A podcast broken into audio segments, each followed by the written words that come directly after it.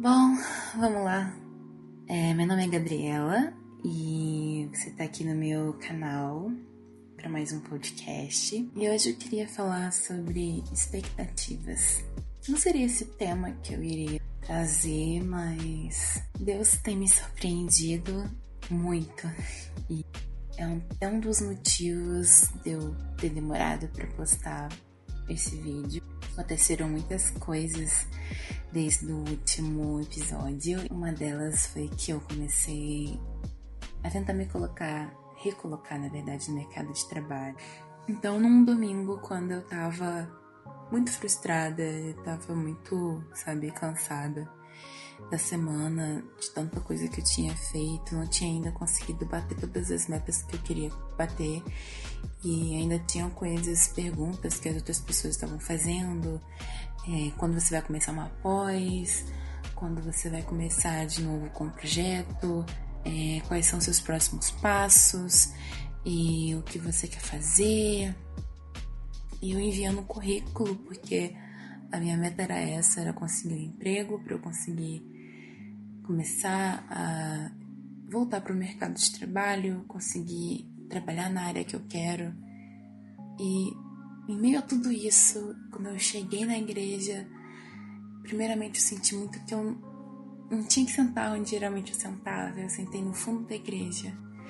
E eu comecei a orar e muito angustiada, muito frustrada. E durante o louvor, Deus foi me acalmando, ao mesmo tempo que me confrontando. E na minha mente a única coisa que eu tinha era o porquê de tanta frustração. E Deus então ele foi falando comigo de uma forma que não fazia muito tempo que falava, sabe? Eu fui sentindo um amor tão grande, uma satisfação tão grande de Deus sobre mim, sabe? De eu estar tá correndo atrás, de eu estar tá buscando sempre. E, e aí eu fui confrontado com algumas coisas que eu queria trazer para vocês. É, Deus primeiro me trouxe à mente tudo que eu tinha feito durante aquela semana, todas as batalhas, todas as superações que eu tinha conseguido. E, e eu falei, uau, pai, verdade. Eu me superei em muitas coisas, eu me superei encarando muitos medos, muitos traumas e eu tava bem encarando isso. E aí Deus me confrontou falando: você não precisa fazer tudo que você almeja. Você não, às vezes não vai conseguir suprir a expectativa que você tem sobre si mesma, mas tenha certeza que em mim você encontra descanso e em mim você pode ter certeza que cada coisa que você fizer eu vou estar satisfeito. Eu sei das suas capacidades, eu sei das suas limitações, suas limitações intelectuais, suas limitações em termos de habilidade, mas suas limitações também em termos de tempo. Então, se acalma o seu coração porque você está na direção certa. Acalma o seu coração porque não existe nada mais satisfatório do que ver um filho meu correndo atrás do que eu coloquei no coração dele.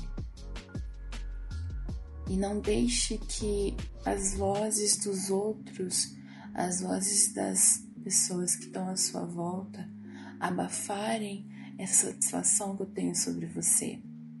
E quando eu senti tudo isso, eu falo que eu senti Deus me acalmando e tendo satisfação em mim. É muito louco de falar isso, mas foi o que eu senti.